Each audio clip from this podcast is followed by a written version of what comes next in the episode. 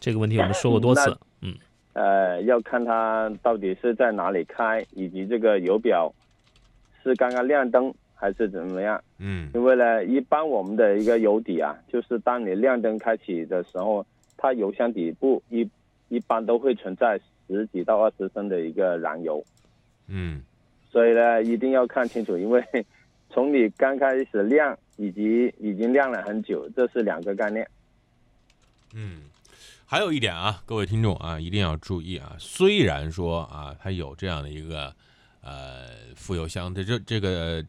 保底的油量啊，但是啊，我们的油箱是有一个油泵的，它会像就像一个抽水机一样把这个油给抽出来。如果你的油量低或者是不够，那么它就势必会加大油泵的工作量和时间。